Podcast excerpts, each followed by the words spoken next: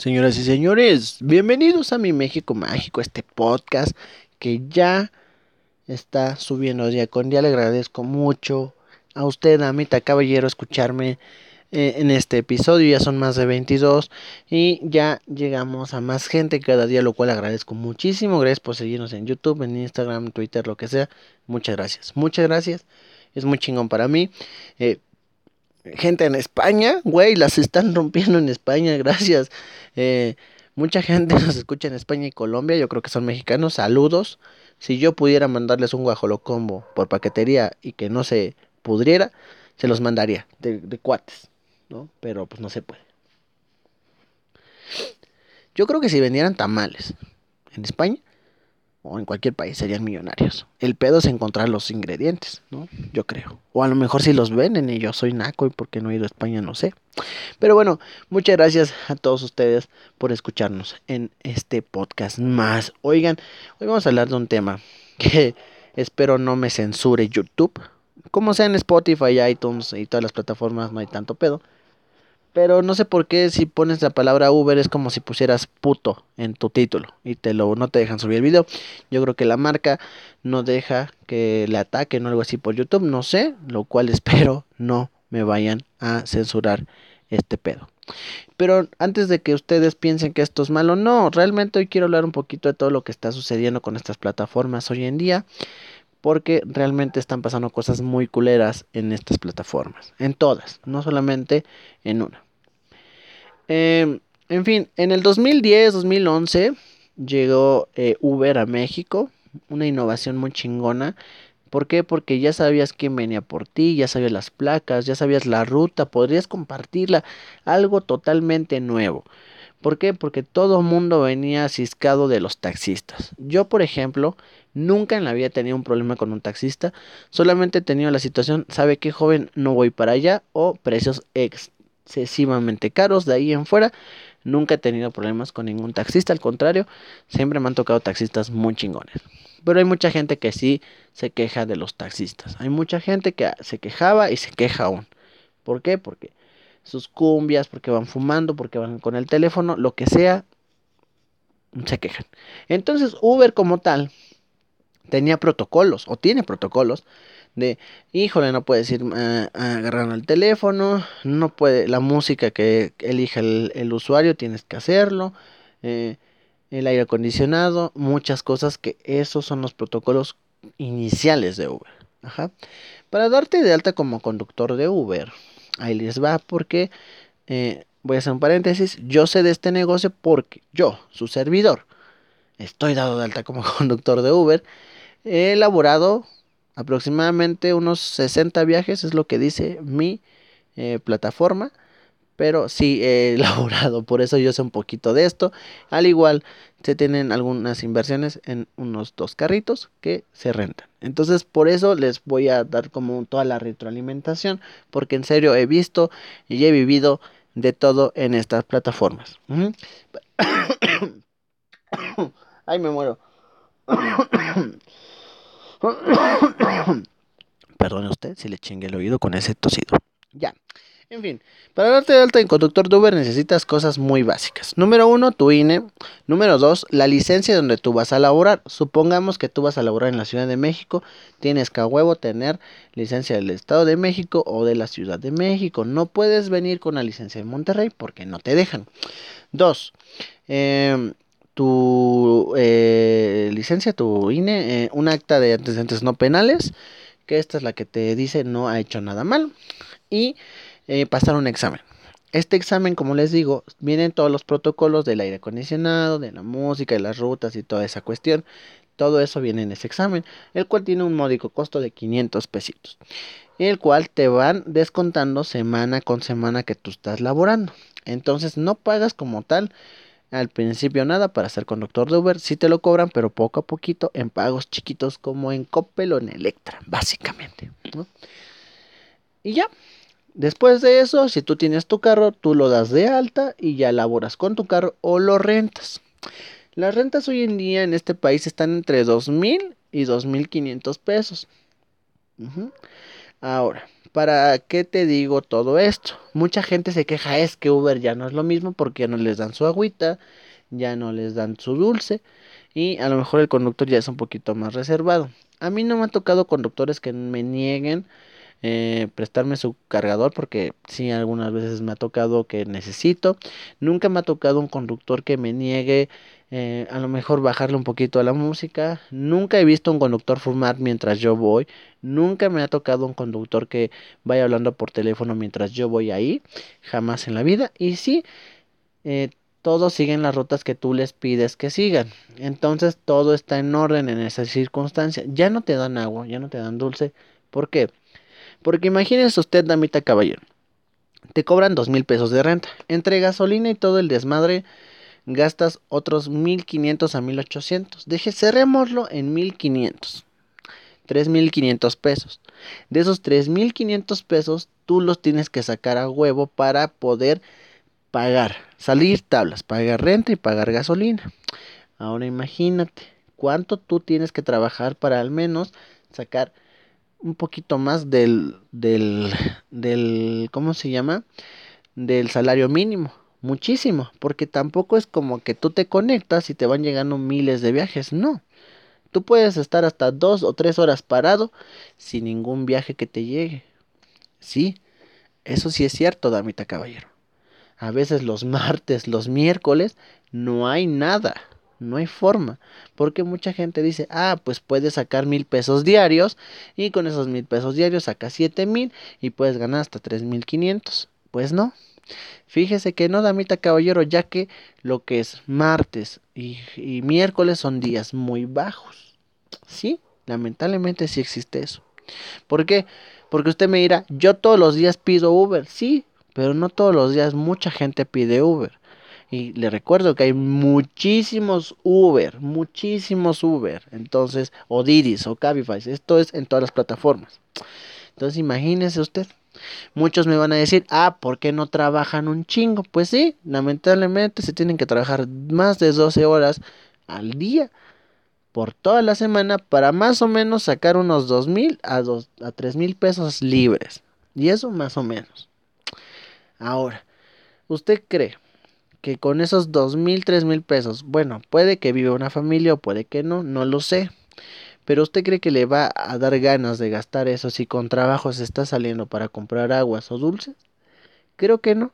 Y sí, está muy barato comprar aguas. Y sí, sé que a lo mejor gracias a eso se puede ganar una propina, porque hoy en día ya puedes dar propinas, o se puede ganar una mejor calificación. Sí, ya lo sé. Pero imagínese usted, el conductor muy chingón que sigue haciendo eso, ve que todos los demás ya no lo hacen, pues todo mundo sigue el rebaño, lamentablemente. Hay conductores que aún siguen, pero se los juro que he visto uno nada más en todo este año 2019 que sigue haciendo eso. A lo mejor porque su carro. Muchos van a decir que por qué no se compran su carro, pues porque no es tan fácil comprar un carro. ¿Me doy a entender? Entonces, después de todo esto, Espero puedan entender un poquito esa cuestión de por qué ya no el agua. Ahora, si ya son eh, muy este eh, maleducados como conductores o eh, les vale madre o todo eso de en cuanto a la ruta y en cuanto a, a lo mejor la música, porque hay mucha gente que no soporta la música alta y tú quieres que le bajen como un favor, pues sí, obviamente también está en el dar, está el recibir. Si tú le dices, bájame esa pinche música, pendejo, pues no. También hay que tratar como personas a los conductores. ¿Por qué? Porque no son sus chalanes, no son nuestros chalanes, no son nuestros gatos. Sí, nos están moviendo, pero no porque tú les pagues 50, 60, 80 pesos, tú eres dueño de ellos. ¿Me doy a entender? Yo creo que a cualquier persona en cualquier trabajo que hagamos nos gusta que nos traten con respeto. Y así, para dar el mismo respeto. Ese fue mi reloj Casio que espero me patrocine Casio. ¿va? Ya después de todo esto, no quiero que empiecen, ah, pinche lame huevos de conductores. No. A mí, gracias a Dios, les digo que nunca me ha tocado ninguno malo. Pero sí he visto muchos. En algún momento trabajó conmigo un señor que lo dieron de baja. ¿Por qué? Porque el señor nunca traía el carro limpio, siempre era muy grosero, el carro apestaba cigarro y le valía madre muchas cosas. Entonces, eh, dicen es que no me pagan lo suficiente. Sí, lamentablemente no pagan lo suficiente en Uber. Pero yo siempre lo que les digo a la gente que se queja, hermano, hermana, tú estás aquí porque quieres. No te están poniendo una pistola en la cabeza para que trabajes en Uber. Si no te gusta lo que ganas, busca otra cosa que hacer. ¿Me doy a entender?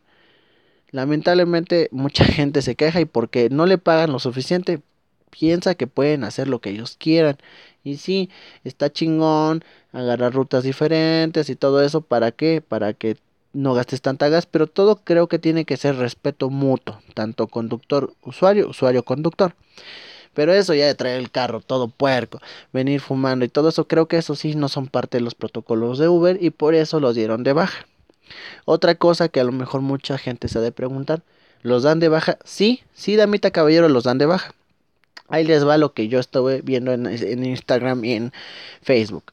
Una señorita subió una historia donde le decía que ella quería tomar un Uber, creo que del Monumento a la Revolución a su trabajo y eh, básicamente ella tuvo que huir del Uber porque el Uber creo que quería hacerle algo malo, ya que el Uber agarró una ruta que no era y simplemente no le, no le dirigía la palabra a la señorita y ella tuvo que salir corriendo porque temió por su integridad.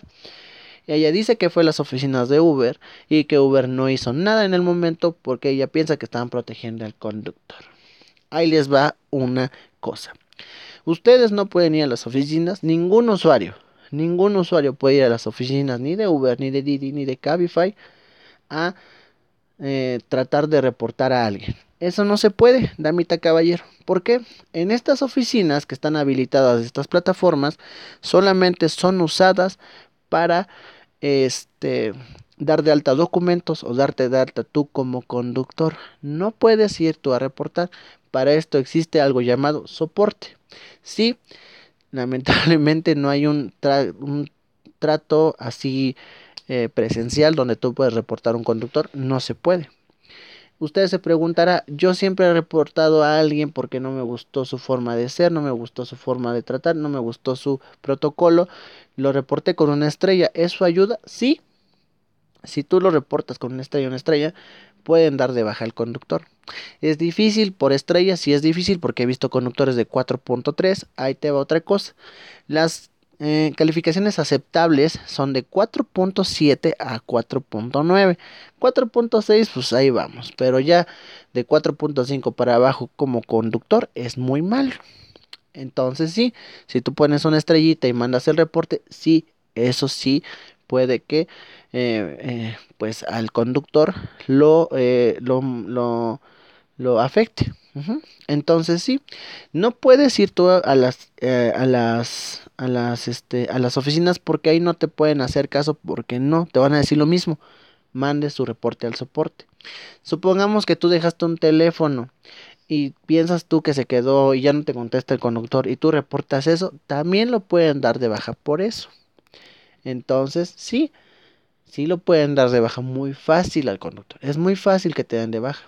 Como conductor, eh, tienes muchos protocolos que seguir.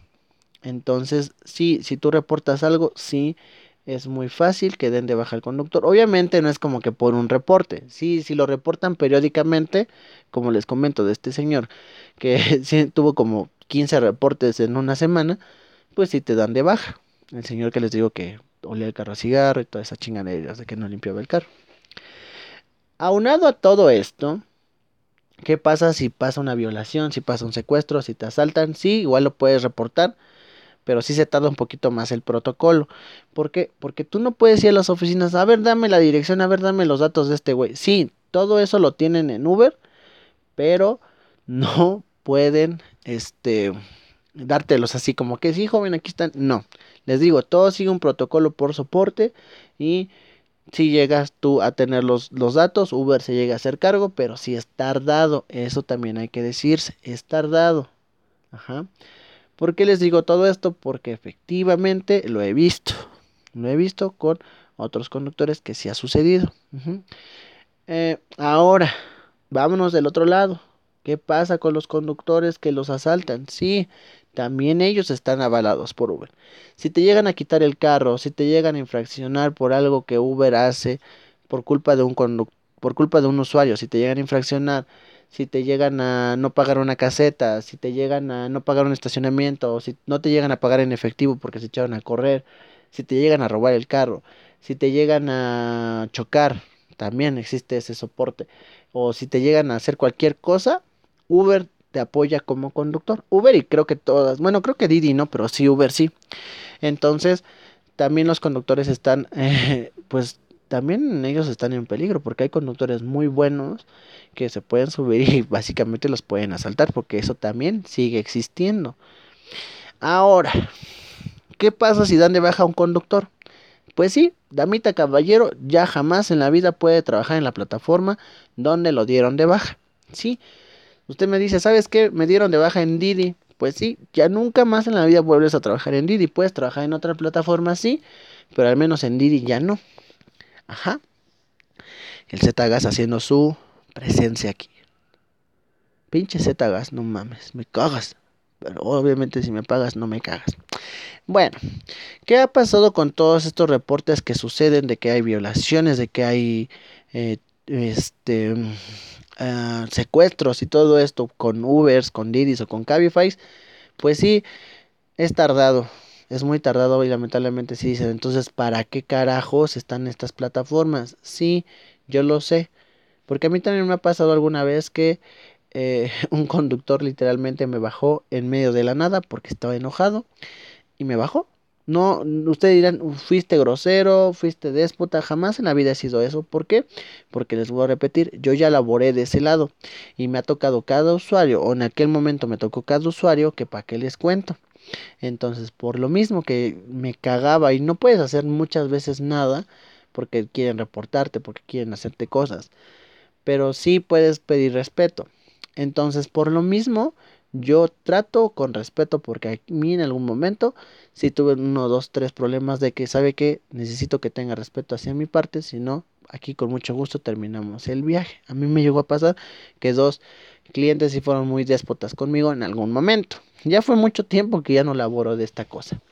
Pero sí me gustaría regresar porque sí es como algo psicológico. En serio se los juro, cada persona que se sube como tu cliente trae una una historia diferente, trae un trip diferente, lo cual está muy chingón, se los juro, recomiendo como una eh, terapia manejar un Uber. en fin, ahora, algo que sí está muy cabrón, y es algo que yo estaba leyendo, es que eh, detuvieron a, bueno, una persona hizo una cosa indebida en Uber, creo que fue un intento de violación o algo así. Total que encontraron a la persona que según venía manejando, pero ¿qué creen? No era él el que venía manejando. Si eran sus datos, si era su identidad. Pero ¿qué creen? Que hay cosas en Uber que te permiten usurpar la identidad. Hay gente muy pendeja en este país que pide datos. Mm, y vuelvo a repetir, es muy fácil sacar una cosa de antecedentes y es muy fácil engañar a alguien para que saque una licencia y una y un INE. O sea, es muy fácil porque muchas veces te dicen, te doy 500 pesos para que me des tus datos y ya es para una cosa de muy pendeja. Hay gente que sí, por necesidad, presta su INE, presta su licencia, presta sus antecedentes. ¿Para qué? Para que den de alta una cuenta a su nombre. ¿Qué hacen estas personas que dan de, alta estas cuentas? Pues las venden. ¿Cómo ve, damita caballero? Las venden. Entonces, ¿cuánto andan vendiendo estas cuentas? Pues entre 3 mil y 4 mil pesos. Tú puedes comprar una cuenta ya dada de alta de Uber con, o de Didi, creo que también, con otros datos, usurpando una identidad. Y sí, sí se dan cuenta de esto Uber o Didi, pero entre que se dan cuenta o no, puede que al menos un viaje, al menos un viaje, sí te deje aceptar. Y en ese viaje puedes hacer un delito usurpando la identidad de alguien más. Sí sucede. Porque hay gente que literalmente vende cuentas, damita caballero. Entonces lo que yo veía en esta noticia es que efectivamente dieron con el responsable, pero él nunca venía manejando. Cuando se trató de un careo, la chava dijo, pues es que este güey no venía manejando. ¿Me doy a entender? Ahora, sí existen protocolos de seguridad de Uber y Didi ante esto, porque si ustedes se han dado cuenta cuando piden un Didi, al final de un viaje te dice si, si eh, la, la foto de la persona que venía manejando concuerda con el que venía, y tú pones sí o no. Si pones que no, obviamente a ti como conductor te piden que te tomes una foto en el momento. Otra cosa muy importante. En cuanto a esta cuestión de usurpar identidades, Uber y Didi ya están tomando cartas. De repente vas trabajando normal en Uber y dice, boom, te desconectaron. Ay, ¿por qué? Para volver a conectar necesitas tú que te escaneen la cara con tu cámara frontal y listo. Con eso ya te dejan. Si tú escaneas una cara que no es la tuya, de plano no te dejan conectar. Entonces, sí, sí existen esos protocolos de seguridad ante la usurpación de identidades, pero también es muy cierto que hay veces, no siempre, pero sí hay veces que te deja hacer al menos un viaje con otra identidad. O simplemente hay gente que presta sus cuentas o ya vende sus cuentas. Por ejemplo, también he visto conductores ya dados de alta con un historial que necesitan lana. Dicen, yo te vendo mi cuenta, tú y yo nos parecemos, yo te la vendo, dame mil pesos. Pero no saben que a lo mejor pueden hacer cosas malas. Les digo, sí existen protocolos de seguridad, pero también existen mucha gente pendeja y mala que vende este tipo de cosas. ¿Qué te puedo recomendar yo para ya terminar este podcast? Las recomendaciones son fáciles. Fíjate bien de la placa y del carro. Si por ejemplo trae la placa pero no es el carro que dice tu plataforma, no te subas. Te diga misa el conductor, no te subas. Aunque concuerden foto y, y placa, no te subas si el carro no concuerda. Si concuerda el carro pero no concuerda la placa, no te subas. Si concuerda la placa, el carro, pero no concuerda la persona que tú traes en foto en tu plataforma con la que viene manejando, no te subas. Es muy fácil cancelar. Mucha gente dice, no es que me van a cobrar 25, 35 pesos por la cancelación. Mira mi hermano, mira mi hermana. Te lo juro, muchas veces esos 25, 35 pesos que te estás gastando pueden salvar tu vida. ¿Me doy a entender? Sí, Uber ya hoy en día no es lo mismo en cuanto a calidad, sí, ya cambió mucho, ya los conductores ya no vienen de traje como ustedes querían, pero no es culpa de la plataforma, es culpa de también todo el conductor que dice, ¿sabes qué? Ya me vale madre. También es culpa de la plataforma porque bajó los precios. Ahí te va. En la Ciudad de México, cuando empezó Uber, te costaba un Uber normal. Te costaba mínimo 50 pesos la salida. El banderazo, como le quieran llamar. Hoy en día está en 35 o en 30, no sé. Imagínense cuánto bajó. Ahora, los protocolos como tal de Uber no es como que alguien los esté vigilando. ¿Me doy a entender? Antes en algún momento sí llegaba a haber personas que se subían en la Ciudad de México, creo que decía soporte o algo así, que sí se subían, eh, personas que laboraban en Uber para ver el control de calidad, pero creo que ya no existe eso. Eso nada más en la Ciudad de México en algún momento lo llegué a ver. Entonces, sí, sí, simplemente lo que les puedo recomendar a ustedes es tener una esperanza en cuanto a Uber normal. Sí, que vas más seguro, sí que vas cuánto vas vas vas viendo, cuánto te cobran, perdón, y puedes compartir tu ubicación. Puedes compartir eso. Creo que ese es el único plus que todavía tiene Uber sobre los taxistas. Porque los taxistas ya están sacando nuevas plataformas. Creo que en la Ciudad de México ya tienen una plataforma donde tú ves qué taxista te está manejando y todo eso, sí. Pero yo creo que este Uber todavía está ahí. Igual Didi, que Didi es súper barato. Eso también está clarísimo. Didi es muy barato. Didi tiene unos protocolos de seguridad un poquito más leves. Tengan cuidado ahí porque ahí la foto, por ejemplo, en Uber si ustedes se han dado cuenta, en Uber a fuerzas tienen un fondo azul. No sé si se han dado cuenta. ¿Por qué? Porque en esa, esa foto a huevo te la tienes que ir a tomar a las oficinas de Uber, tú como conductor.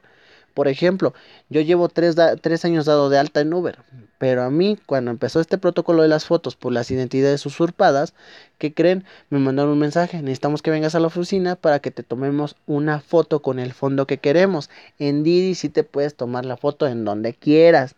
Entonces yo creo que la cuestión de usurpación de identidad está un poquito más aunado a Didi. En Uber pasa, sí, está claro. Métanse ustedes a Facebook, busquen, compro o pongan así en su buscador, venta de cuentas de Uber. y van a ver que están, pinche Z gas, chinga tu madre, ay, me cagas. en fin, entonces ya con todo esto les digo, sí, el mexicano ya vio la forma de chingar, de hackear, de ver la forma de molestar Uber, porque tampoco lo hackean, ¿va? Pero sí existen muchas cosas por debajo de la mesa. Y sí, es muy cierto, tu, como tal tu, tu reporte sí funciona. Si te llega a pasar algo, ten paciencia. Te lo juro que sí puedes llegar a tener tu eh, justicia. Porque también he visto eso con los conductores. Cuando a veces les vomitan, les ensucian o algo el carro, se los pagan, claro que se los pagan. Pero es una cuestión muy tardada que te piden que unas cotizaciones, que déjame verlas, las analizamos y déjame ver cuánto te pago. O sea, todo ese proceso tarda. ¿Me doy a entender? Entonces, sí, Sí, yo sé que es muy culero ver que ya más gente está siendo víctima de gente en Uber o en Didi, sí, pero también entiende que hay gente muy pendeja y mala como en todo. Hay taxistas muy buenos, que todo el mundo tachamos a los taxistas como malos, pero también hay taxistas bien pendejos. Y hay Ubers muy malos y Ubers muy buenos, pero todo el mundo dice, no, es que Uber. Entonces, hay para todo y como todo. Mis únicas recomendaciones son las que ya te digo. De verdad, aunque te, man, aunque te hablen por tu nombre y te digan, ven, te voy a llevar bien, pero algo no concuerda, sea foto, carro o placa, no te subas. Es algo que yo te puedo recomendar. Han pasado muchas cosas, muchas cosas. Han sido mujeres que se avientan literalmente de los carros para no ser secuestradas o violadas. Sí, hoy en día hay cada pendejo manejando. Sí, usted me va a decir, ¿por qué esos protocolos no los ve Uber? ¿Por qué no hay otro más? Porque también hay gente muy loca, damita caballero, que tiene, no tiene antecedentes penales y simplemente se sube para ver qué pinche maldad pueden hacer. Porque también hay gente que no tiene antecedentes penales y tú te puedes subir y puedes darte de alta. Fue lo que le sucedió a la cheva esta que les digo que se tuvo que bajar en un semáforo. El de Uber estaba muy bien. Sus, sus documentos, todo lo que presentó estaba bien. Pero ¿qué pasó? Que el güey estaba loco. Y sí, están vendiendo agua con música de reggaetón. Ya hoy en día, este México mágico está cabrón. Entonces, pues aquí está. Me gustaría que ustedes en su retroalimentación me dijeran qué opinan de todo esto, qué opinan de lo que está sucediendo hoy en día en las plataformas de movilidad en México. Usted, damita caballero, si me escucha fuera de este país, dígame cómo es allá. Yo creo que Uber creo que es la más mundial de los mundiales. ¿Usted cómo es allá Uber, no? Eh, y déjenlo acá en los comentarios. Me gustaría también que acá abajo o por DM me mande, porque quiero hacer un podcast de las historias más raras que has tenido en un Uber. Sean buenas, sean malas, sean chuscas, mándenmelas para hacer un podcast de esto. Uber, Didi o Cabify. Uber, Didi, Cabify. Si me están escuchando, los protocolos de seguridad que sí usan están bien. Pero creo que a la gente también le gustaría tener un poquito más de atención personal. Igual a los conductores. Porque también si los conductores son asaltados o algo, no pueden ir a las, a, a las oficinas a quejarse porque ahí no les van a hacer caso. Les voy a repetir, todo es por soporte. Problemas, circunstancias que lleguen a tener, todo es por soporte y denuncien. Denuncien también en redes sociales cuando pase algo malo. Les agradezco mucho por escucharme hoy aquí en mi México Mágico, este podcast que hoy estuvo diferente, hoy estuvo un tema. Vamos a estar tratando temas. Ustedes mándenme acá por DM qué tema les gustaría que toquemos. Y sí, les agradezco mucho por escucharme una vez más. Yo sé que fueron 30 minutos, pero ojalá toda esta información te haya funcionado. Y acá abajo te digo, mándame eh, por DM o en los comentarios la historia más chusca, rara, fea, bonita que has tenido con algún Uber y este armamos un podcast de esto porque yo como conductor en algún momento sí tuve dos cosas, una muy cagada y otra muy difícil con borrachos y una este muy divertida. Y como usuario también he tenido dos que tres muy buenas. Así es que mándenmelas, mándenmelas. Y aquí hacemos retroalimentación. Si tú, amigo, amiga, eres conductor de Uber, también mándame esta retroalimentación para ver tú qué has tenido como conductor porque también hay cada historia que te puedes encontrar que están muy cagadas. Les agradezco mucho a todos y todas por escucharme el día de hoy. Ya sabes, Instagram o Twitter, arroba mi MX Mágico, Spotify, iTunes, YouTube y todas las plataformas como mi México Mágico. Muchas gracias y ya sabes, fíjate muy bien a qué carro te subes. Porque muchas veces por esos 25, 35 pesos que no quieres pagar por cancelación, puede estar tu vida o tu integridad. Nos vemos en el próximo podcast. O más bien, nos escuchamos. Bye.